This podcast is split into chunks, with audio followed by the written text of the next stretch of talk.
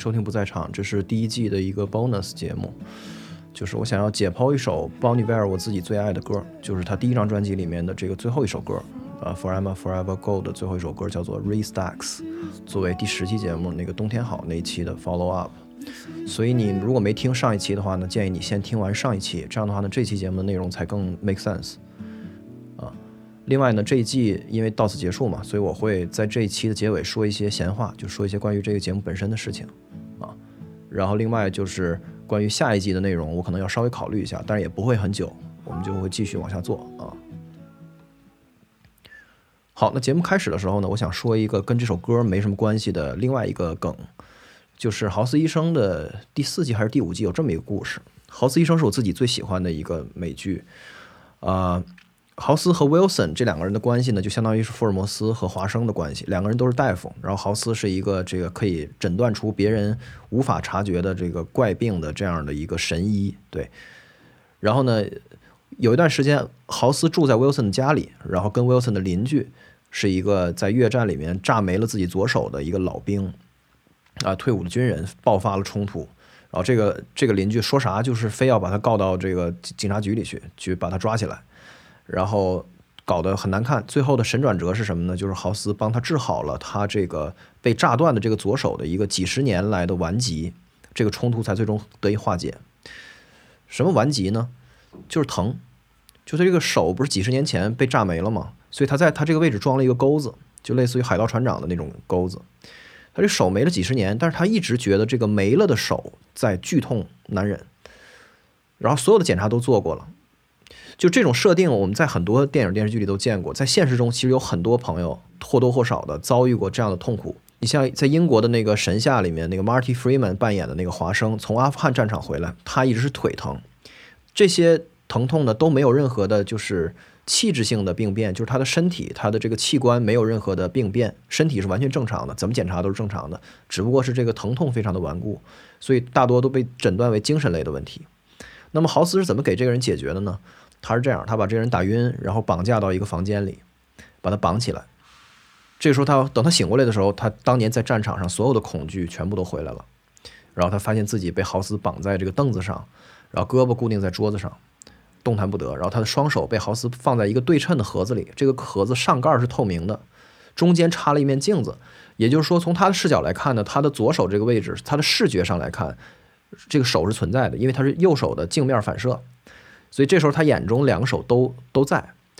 然后在万分惊恐之中，这个时候豪斯命令他用最大的力气攥紧自己的拳头，就两只手一起攥紧，然后倒计时，等他说三二一，说到一的时候呢，就一起松开。这个时候奇迹就出现了，就是这个老兵的左手，就是那个被炸没了的那个手再也不疼了，因为他的精神终于相信他这个手已经松开了，就是他的精神已经放下了对这个手的那种。几十年来始终没有放开的那种应激性的反应，就是理性上他虽然相信他这个手已经没有了，但是他的潜意识或者他的神经系统始终没有能够接受这件事情。对，但是奇怪的是，整个这张专辑就是《Forever Forever Ago》里面最强烈的意象，对我来说也是相似的感觉，就是一种就是对负担的放下，或者说是回忆深处的负担的消失。不是具体的人，而是自己内心最深处的一种紧绷的状态，一种执念，就如同攥出血来的这个拳头，如同这个你背着很重的负担，然后这个绳索勒进你的皮肉里，这种疼痛。所以 restacks，re 是 regarding，关于就是我们发邮件的时候，英文的邮件的这个题目经常会 re 冒号，就是关于某一个事情，然后 stacks 就是堆，就是一摞。大概这个 stacks 就是指一种负担、一种障碍、一种回忆中或者是你潜意识里的一些顽固的东西。事实上，Justin Vernon 曾经在这个洛杉矶的一个大墓地里做过一场很特殊的演出，侧面反映出了他对于这首歌的个人的诠释，或者这首歌对他的意义也是相似的，就是和我的理解和大家的，就是和他的听众们的理解是相似的。当时有几千个歌迷带着这个睡袋在墓地里睡觉，跟他一起到这个黎明时分，就是相当于在这过一夜。第二天早上五六点的时候呢，在墓地里这个演出就开始，他就唱了这首《Restacks》，在这个黎明的阳光下，听起来似乎非常恐怖，但是这首歌在黎明的阳光下缓缓升起的这个时候非常的疗愈，大家可以在那个 YouTube 的链接里面，呃，去看，我放到 Show Notes 里。对于 Bonnie Bear 这个歌手最常见的评价也是这个词儿，就是 healing，就是非常的疗愈，非常治愈。Justin 本人无数次的说，这个遇到歌迷告诉他，就是说你的歌拯救了我，拯救了我自己。他说这感觉很有意思，因为他比谁都更清楚这些歌的这种治愈作用，因为这个世界上第一个被这些歌治愈的就是他自己。好，我们在开始说这歌的歌词以前呢，我们先说一下这歌的吉他，因为这歌的编曲真是非常非常简单，整张专辑里面的最最简单、最最简陋的一首歌就是这首歌，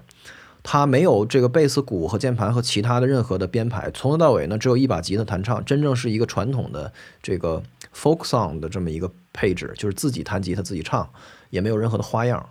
啊。唯一的一个小小的花样呢，就是它这个吉他的定弦，这吉他是一个开放定弦。简单解释一下这啥意思？我们都知道吉他的标准定弦是这样的，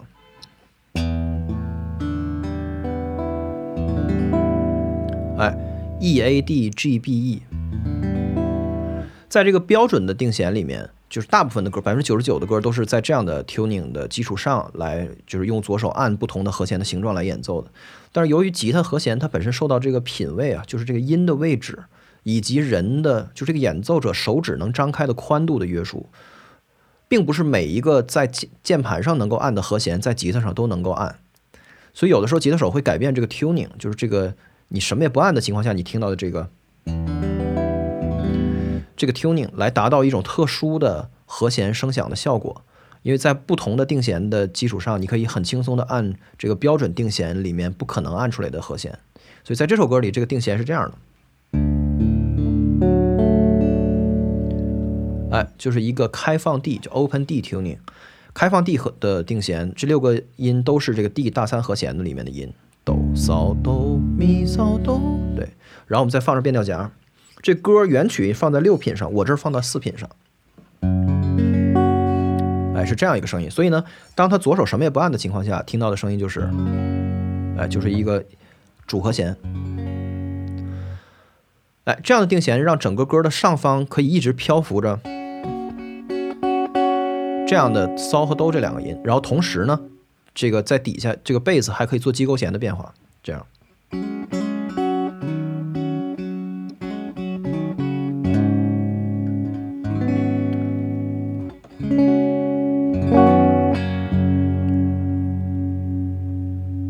哎，就是这样的，所以这个在标准的定弦里面是做不到的。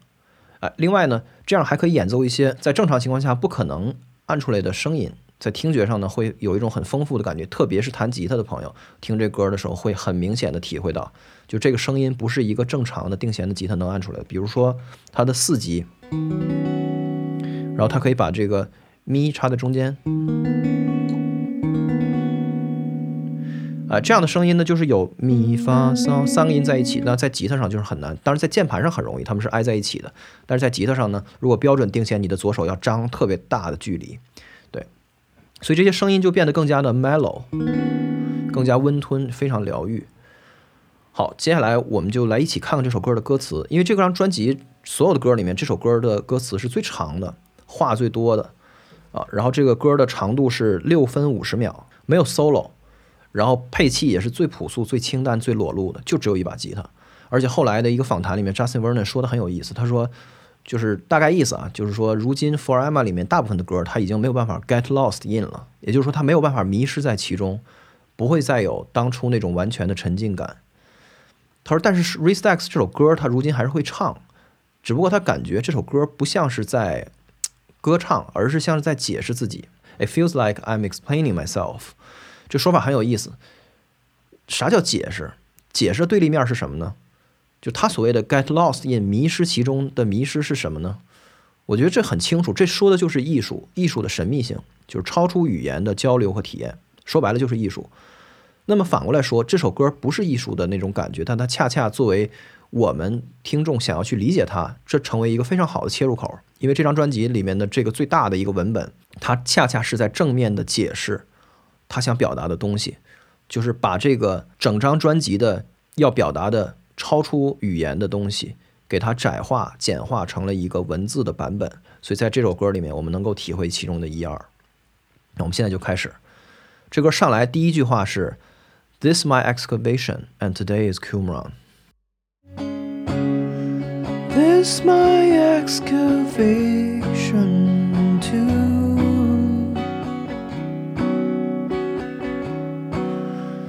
Day is Qumran.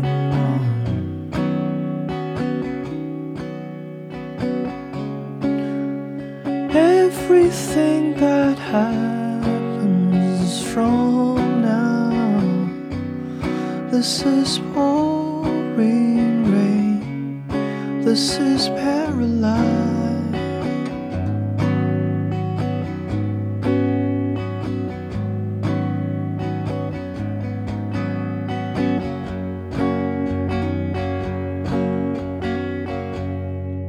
This my excavation and today is Qumran。它断断句非常有意思，它直接断在了 today 的中间，就 This my excavation and today is Qumran。整个这个这张专辑的这种咬文嚼字的这种特点，完全意识流印象派的这个特点，我们上一期已经聊过了，这就不展开说了啊。那么他说 This my excavation 什么意思？excavation 就是挖掘、发掘、勘探。整张专辑就是他自己的一次自我休克疗法，一次自我勘探和自我审视、自我的挖掘啊。但是后面这个 Today is Cumran，这个 Cumran 是什么呢？昆兰，而且这个话的的语法也不同，缺了个谓语。他说 This my and today is，啊，就是非常的印象派，非常意识流的。那么这里面的 Cumran 就是昆兰地区，在这个耶路撒冷的东边，在 Jericho 的南边，在死海的西北角，就是。旧约圣经里面很多故事所发生的这些地方，都集中在这个耶路撒冷附近。那么，一九四七年，在这个这个地方，贝都因人的牧民在这个昆兰附近的戈壁里面发现了一些不可想象的东西。当时放羊的小孩往山洞里扔石子儿，然后里面传来咔嚓的一声，就是瓦罐破碎的声音。然后这个原始的山洞里怎么可能有瓦罐呢？你想想，这个没任何道理，因为那个地方是完全原始的，不应该有任何人的痕迹的地方。然后当天晚上，这帮小孩就去这里面探宝，他们希望能够捡捡到一些古代人的就是遗留的金银财宝。结果啥宝藏也没有发现，只发现了一些瓦罐，里面装着后世称为“死海古卷”的记载着经文的羊皮卷和纸缩草纸。这就是圣经考古学有史以来最大的发现。古卷全部属于公元前三世纪到公元一世纪的古希腊和罗马的时期。主要是希伯来文，少部分是这个由阿拉姆文和希腊文写成。像这个阿拉姆文现在已经没有人用了，就是和那个现在我们说那个埃塞俄比亚的那种文字比较接近。这些手稿证实是希伯来圣经，也就是在我们说这个基督教的语境里叫做旧约圣经存在的最古老的证据。就这些手稿成为了目前我们人类所掌握的最古老的确凿的证据。就是现我接下来说的这些都是现在的考古学家们的推测。就是当时被圣殿逐出门外的一些被视为邪教的僧侣，但实际上就是更加原教旨主义的，这个更加坚持的僧侣。他们在这个昆兰地区自己成立了一个小社团，在这块每每天过着这个禁欲和苦行僧一样的生活。他们在这儿抄写经文，然后就是自自己耕作，然后自己养活自己，然后每天在这儿抄写经文，然后祈祷和这个诅咒敌人，并且他们坚信他们的上帝可以来。拯救世界，帮助他们战胜异教徒，摧毁并且重建现在已经因为把他们给逐出了嘛，所以就是现在已经都不纯洁了的他们的圣城耶路撒冷。然而，他们等来的并没有任何的神迹，他们等来的是罗马人的铁蹄，就罗马人来这儿镇压和剿灭所有的这些呃可能成为他们的反抗势力的这些呃宗教团体。所以在知道自己的族群即将灭亡的时候，这个团体里肯定是有人。就是他想的不是逃命，而想的是我们这些经文怎么办，我们的这些信仰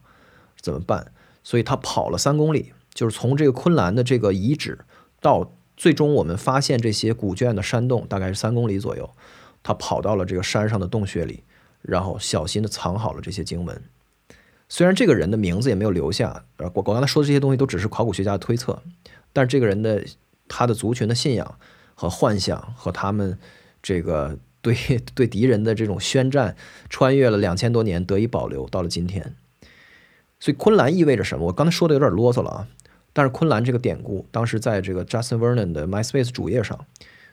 也被他写在自己的 Music Influence 这一栏里面，就是当年 MySpace 还健在的时候。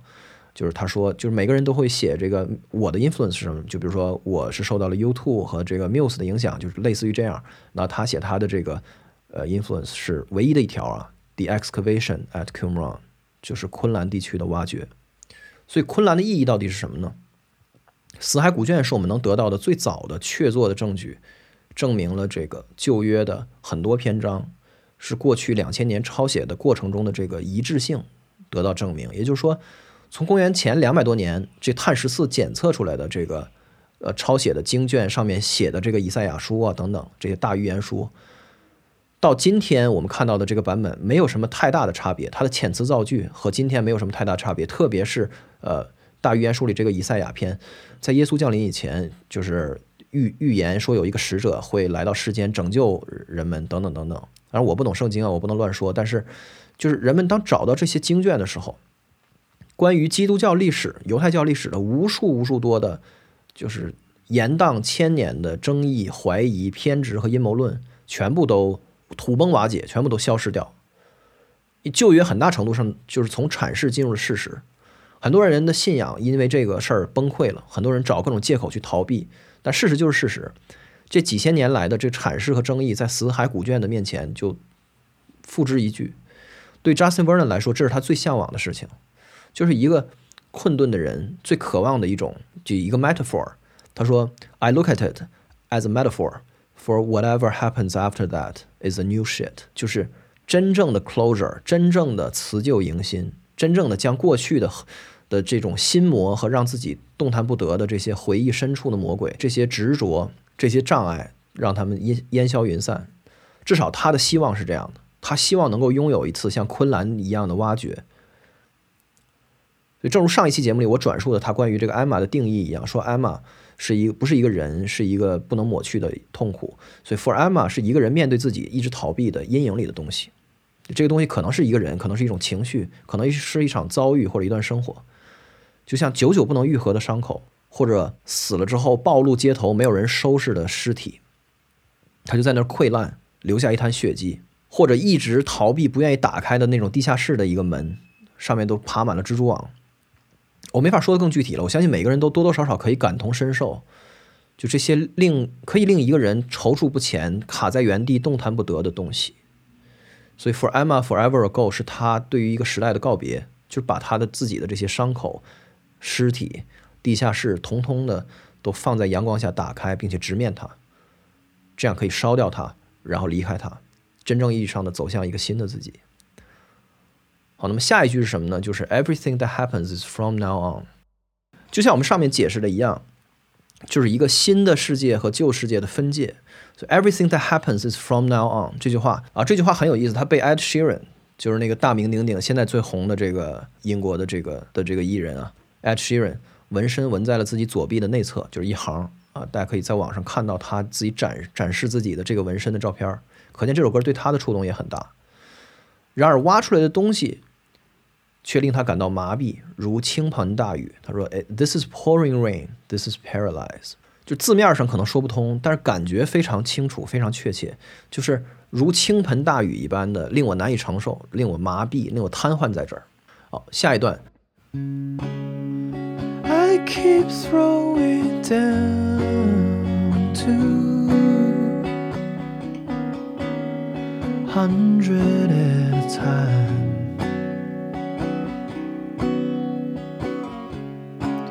It's hard to find it when you knew it. Your money's gone and you're drunk as hell.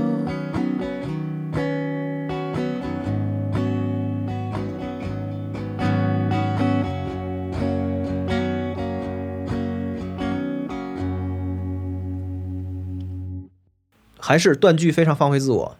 I keep throwing it down to，然后断句 hundred at a time，就是这块儿又荡开一笔，情景全变了，好像跟第一段一点关系都没有。第一段说的是这是我的一次挖掘，啊，我就是我在挖一个东西，然后这一段呢变成了我在赌博。就很多人认为这段歌词显示出这歌的主题是，其实大家都想多了，什么解释这么老多，这歌讲的就是赌徒，就是戒不下自己的毒瘾。而然后这里面的这个 stack 呢，就是 chip，就是赌赌场的一个里面一摞一摞的筹码，stacks of chips。就如果你把那个筹码整齐的摞在一起，那么它就是一个 stack。这个我肯定是不能同意的，但是确实这个情景就是赌博在下注的情景。他说我不停的下注，我一次下二百，I keep throwing it down two hundred at a time。然后接接下来一句就是说，当你的钱都没了，而且烂醉如泥。对，所以两句话那种可悲就扑面而来。而非常有意思的是，Justin Vernon 接受采访的时候讲过，他说当时自己最惨的那个时候，跟女朋友分手，被乐队开除，那段时间走投无路，他居然就在那段时间里无法自控的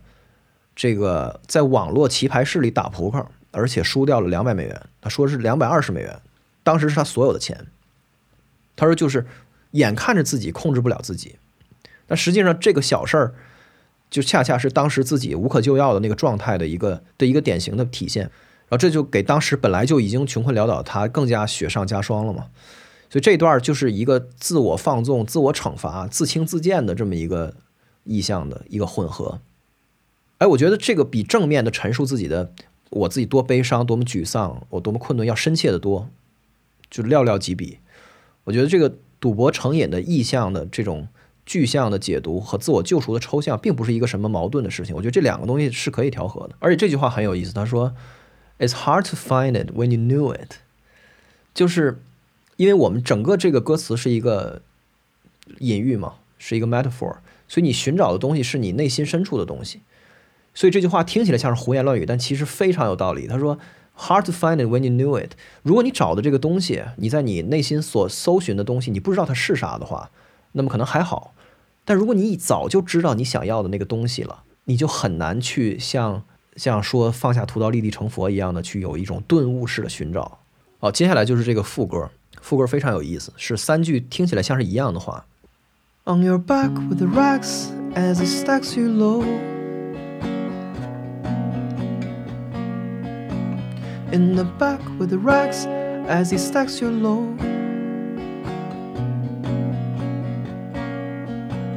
In the back with the racks and you're unstacking your load.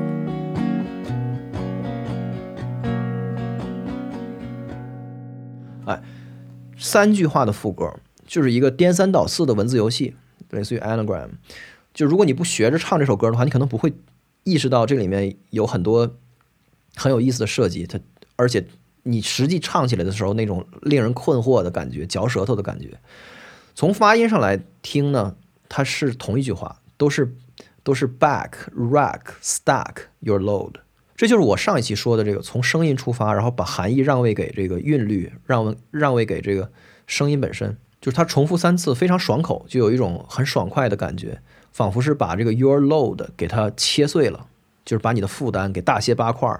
都清理掉、整顿掉。但是我们还是可以仔细抠一抠，看这三句话到底啥意思。第一句是 on your back with the racks as the stacks of your load，back 是后背，rack 是架子。Stacks of your load 就是你摞起被你给摞起来的负担，就是你后背上的架子如同一摞负担。啊，这这个句话不是一个主谓宾完整的句子，而且不知道为什么会有这个死亡搁浅的即视感啊，就是你后背的这个架子看上去像是一摞负担。第二句是 In the back with the racks and the stacks are your load。这个 back 呢就是背面。或者是后座，或者后备箱，或者是反正你放在你身后，而不是你后背。Racks 是架子，stacks 是堆，放在一起呢，它们变成一个并列关系，就是 racks and stacks。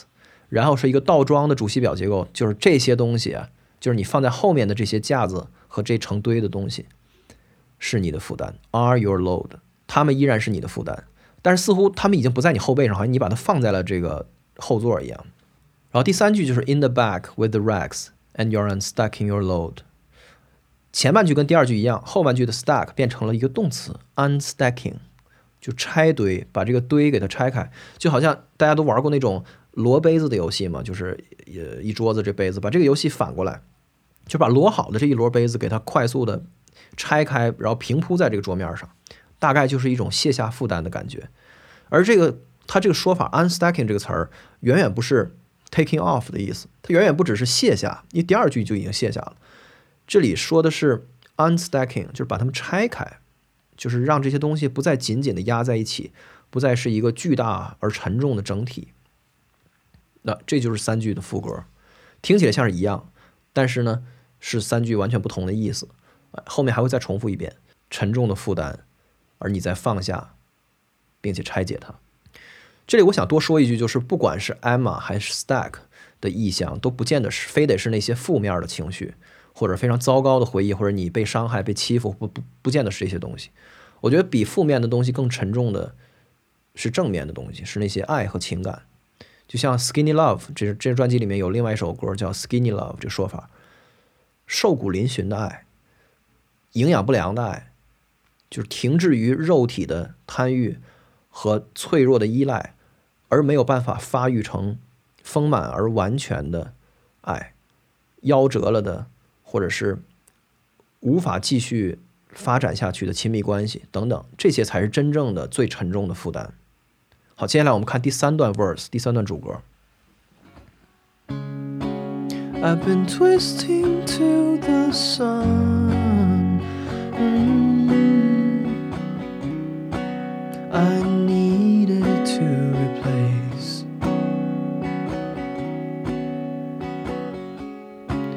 And the fountain in the front yard is frosted out. All my love was down in the frozen ground.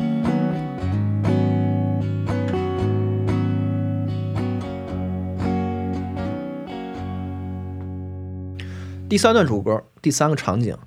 啊，第一个场景是挖掘，第二个场景是赌博，第三个场景又变了，就是一个全新的场景，是一个破败不堪的被遗弃的老房子，而句子仍然让人非常迷惑。他说：“I've been twisting to the sun，转身面向太阳。”但是他说的这个第二句就说：“I needed to replace。”什么叫 replace 更换？太阳怎么能更换呢？就有人说这里边太阳到底是太阳还是灯泡？就是这个不知道，因为 twist 是可以是转身，也可以是拧的意思，所以 twist 啊和 replace，所以这个总之这个话可以是这么个意思，就是说给它光亮和能量的这个来源，它需要更换，更它需要更换这个来源，这是一种理解。还有一种理解呢，就是说 replace 这个词儿是字面意思，就是你把它拆成 replace，就是它没有宾语，呃不及物的动词。I needed to replace，类似于 reposition，重新定位我自己，我需要换一个地方，我需要离开这儿。然后他又说，前院的喷泉都生锈了，啊，and the fountain in the front yard is rusted out。他一直在打比方，这些都是比方。然后突然出现最后一句巨直白的一句话，他说：“All my love was down in the frozen ground。”我所有的爱都埋在深深的冰冻的土地下面。你看这个情景里面，我所有的爱没有被伤害，没有被这个污染，没有被屠杀、被毁灭、被糟蹋，没有，没有，都没有，也没有被抛弃，它只是被冻结在土里。我看不见它，我也拿不走它。所以它连累的我也只能原地踏步，驻足不前，是这样一个意思。Frozen ground，所以这个老房子的衰败、停滞和腐朽，那说到这儿，莫名有点《黑暗之魂》里边画中画中世界的感觉。但是他们都还是可以补救、可以修整的，生锈和冰冻都不是不可挽回的，但是确实是一种瘫痪和麻痹和衰败了太久的这么一个意思。啊 In the frozen ground，到这句话，这句歌的意象终于又回到了 excavation。第一句就是回到挖掘相关的这么一个意象。好，然后第四段副主歌。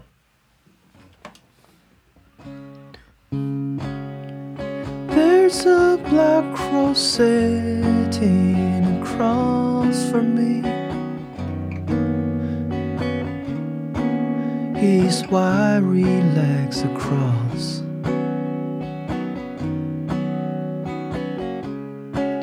He's dangling my keys, He even fakes a toss. Whatever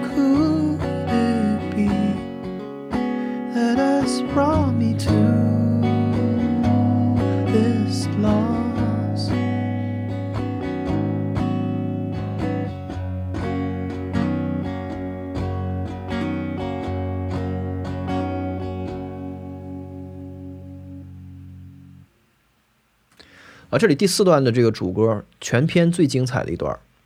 对于我来说，这段有一个特别突出的押韵，就是这个，就这 crow、cross、crossed、toss 和 loss，还是就是口感特别爽脆。整个这个歌感觉像是一个说书或者快板的一个类似于这个热身的这么一个段子。就这段歌词的意思，我们来聊一下。他说：“一只黑乌鸦坐在我对面，他弯曲的腿交叉着，他在 dangling my keys，他在玩弄我的钥匙，他甚至假装要扔掉。就这潜潜台词儿就是这个乌鸦在吓唬我，他在拿我特别在乎的东西逗我玩儿，他在玩弄我。所以最后一句话就是抱怨，他说我到底做错什么了？我要承受这样的丧失，这样的损失。乌鸦的意象很多，看你怎么理解。这种蓦然出现在想象场景中的生灵，除非是古代玄幻题材的文学作品啊，就是有神灵和你交交流，否则一般我们会理解为就是你自身的一个化身，你的属灵。就像《黑客帝国》里面说，你看到黑猫，那可能是你自我意识的干扰。这个乌鸦在嘲笑我，在玩弄我，其实就是我自己的潜意识在榨制我。就是我如此渴望这把钥匙，我可以打开这个门，可以离开这儿，可以去我向往的生活，但是他就是不给我。就这乌鸦偏偏就不给我，他就是不原谅我，就是不肯放我走。那不肯放我走的，就是我自己。整个院子都是我，我的爱被冰冻在这个地底下，我的喷泉已经干涸生锈。这个场景整个就是自我意识的一个投射。所以我为什么要遭这样的罪？为什么要遭受这样的痛苦？为什么我的爱被冰冻三尺呢？我在质问，但我知道这个不是别人的所作所为，这就是我自己的困境。对，但是我还是在这儿抱怨和质问。对，然后这儿他们又他又唱了一次副歌，就是背上的负担，然后把它放下来，然后你正在把它拆开，把它慢慢的化整为零。好，然后我们就来到了最后一段主歌。This is not the sound of a new man or crispy realization.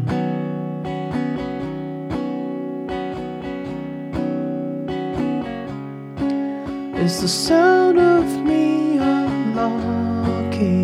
you lift away. Your love will be safe with me.《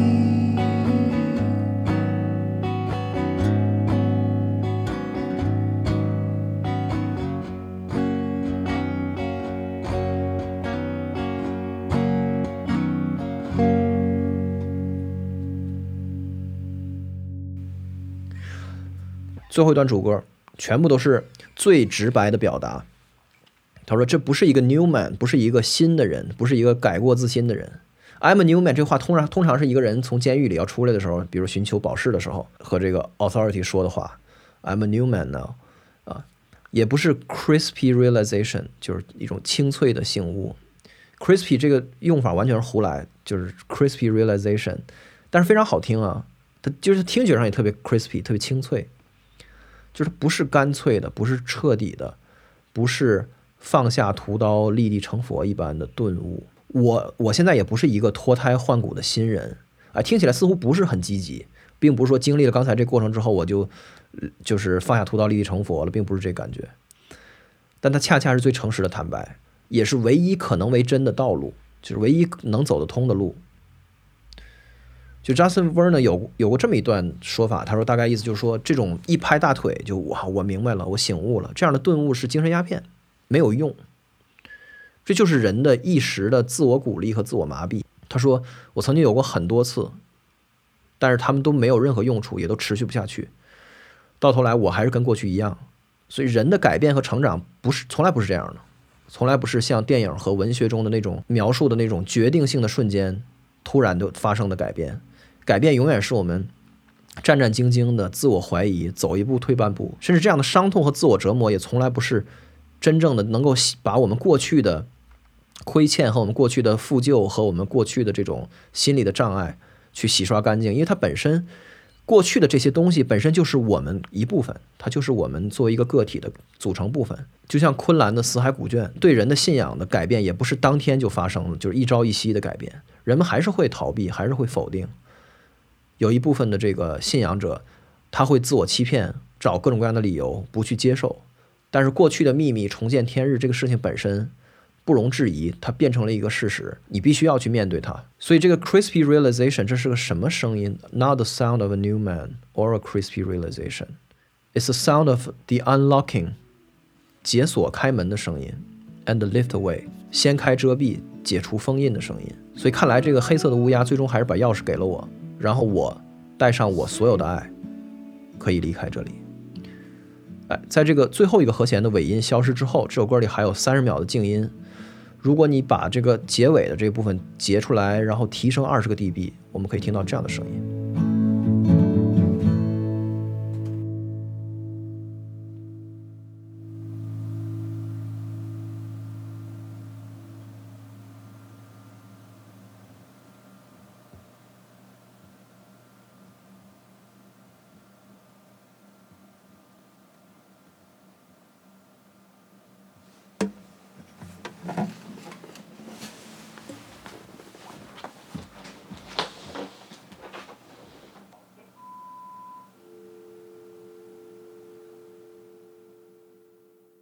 见了吗？就是他放下吉他，然后拿起了电话准备拨号。哎，是这么一个声音。在与世隔绝的生活之后，他跟他人终于取得了联系，这是他新生活的开始。好，那这一期节目也就到这儿结束，这一季的节目也就结束了。所以把 Bonnie Ware 的这句话借来送给你：Everything that happens is from now on。另外推荐大家听完这一期之后呢，去看一下我们不在场的官方网站已经发出来了。我也往这个呃给我们节目捐款的朋友的邮箱里面发了这篇文章，就是我们两个听友翻译的，以及我自己也参与校对了一下的这个 Trevor Hagen 的文章。这个是刊发在呃 Forever Forever Go 专辑再版十周年的这个纪念版里面的。他本人是 Justin Vernon 的发小，中学同学。然后现在也是 Bonnie Ware 的成员，他作为一个就是在场者，他是怎样呃看待这张专辑在所讨论的的东西的？我觉得是一个非常有说服力的，而且呃看了以后可能会让你觉得非常有感触的一篇文章，很好的去从另外一个侧面去讲述了这张专辑的意义。我相信你读完之后就不会再觉得说啊这是一个无病呻吟或者为赋新词强说愁的一个。如果你还有这种想法，我那我也无话可说。感谢收听不在场，你可以通过泛用型博客客户端订阅收听。如果你喜欢这些节目，也希望你可以分享给你的朋友。也欢迎你为本节目捐款，增加它存续下去的概率。一次性捐款不低于三百元的朋友，在支付宝复言或对话框中留下你的电子邮箱，你会收到我不定期的邮件。捐款二维码、本期节目的歌单，包括所提及的链接、show notes 以及这个电台的一切，访问他的网站不在场点 x y z，不在场点 x y z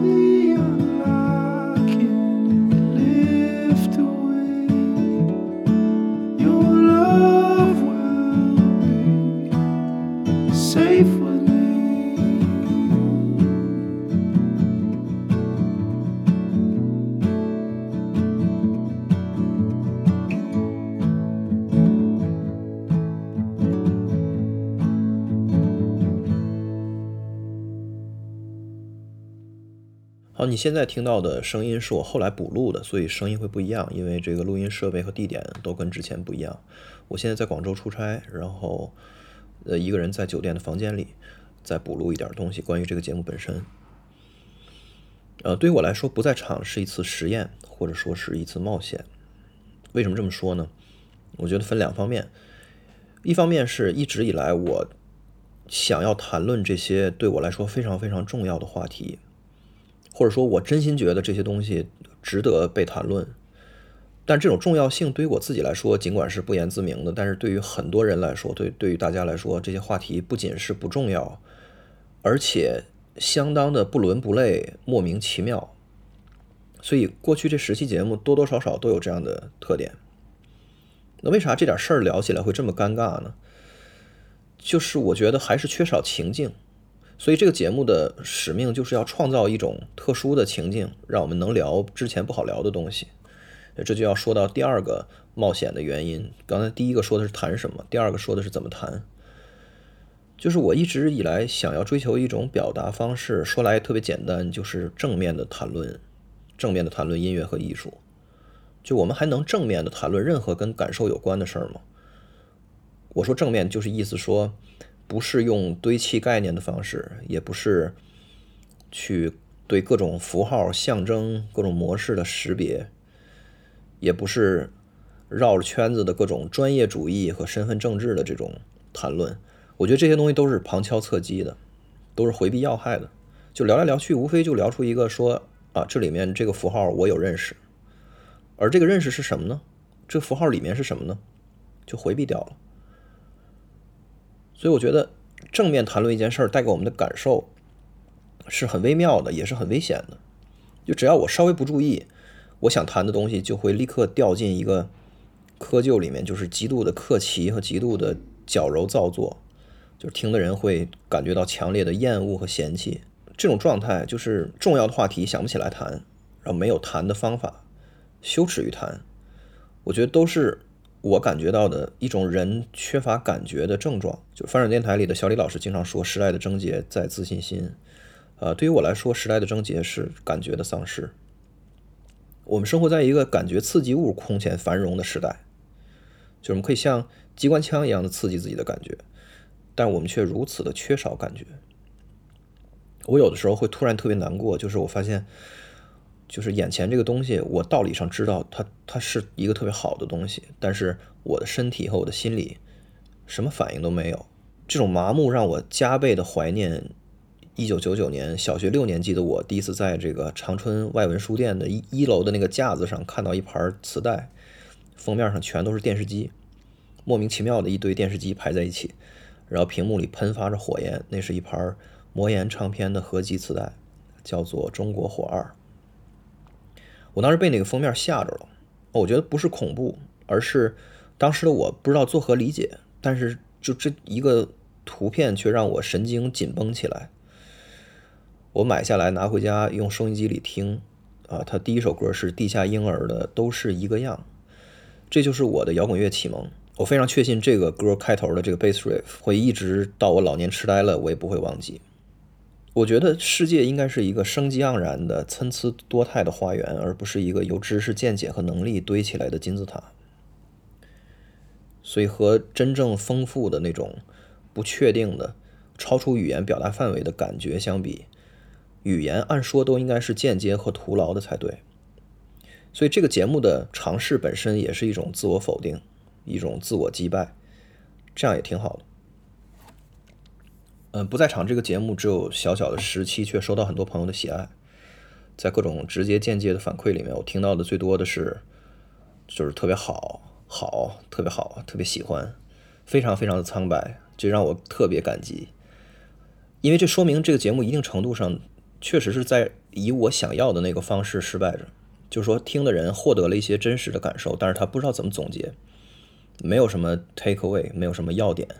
概括不出来，最后想了半天，只能跟我说特别好。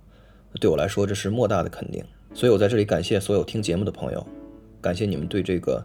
话题又无聊、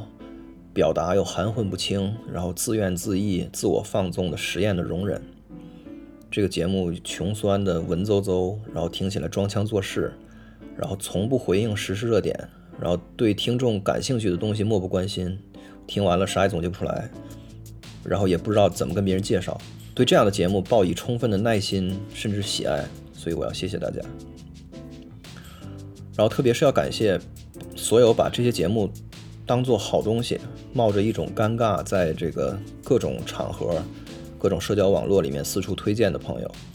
也给了这个节目更多的机会，接触到更多的人。然后要感谢给不在场捐款的朋友，非常惭愧，因为我这个工作繁忙加上懒惰，我一直没怎么写东西，所以接下来几个月呢，我肯定会把这个邮件通讯给做起来。另外就是在春节之前不在场会出一个周边，寄给这个之前留邮箱的各位，我会给大家发邮件收集地址。啊，那么现在这个东西刚刚开始设计，应该会是一个有点意思的小玩意儿。好，最后要感谢一下小宇宙这个 app，小宇宙上线以来，几乎我所有的节目都给了首页推荐，这个事儿我真是诚惶诚恐，因为我非常知道首页资源的宝贵。一个 app 有自己的这个运营指标，有自己的这个考核和追求，所以如果不把有限资源配置在就是点击率非常高、用户一打眼儿就会非常喜欢的东西上，那这就等于是在浪费资源补贴我这样一个博客。另外就是小宇宙的评论区特别好，所以我收到了特别多用心的留言，这让我特别感动。呃，我觉得这个气氛是很难得的，所以也推荐大家下载使用。如果还需要邀请码却找不到的话呢，可以找我要。不在场肯定会做第二季，也许会有一些新的尝试，但是不管怎么着，它都是我对无用之事的 obsession，这一点是不会变的。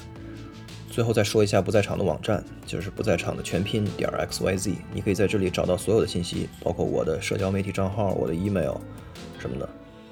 然后有事儿或者有什么想法交流，也可以欢迎来信。那咱们下一集再见。